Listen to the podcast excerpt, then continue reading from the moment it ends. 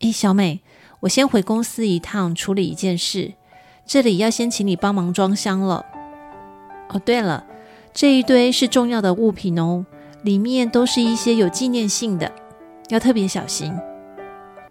小美的男友离开之后，她继续收拾和分类。就在小美想要站起来去倒一杯水喝的时候，一站起身，就不小心踢到一个陶瓷雕塑品。紧接而来的碎裂声响让小美大叫一声：“惨了！”陶瓷雕塑品破了一角，碎片散在周围。这下子小美紧张了，因为这是男友一位好朋友送的礼物。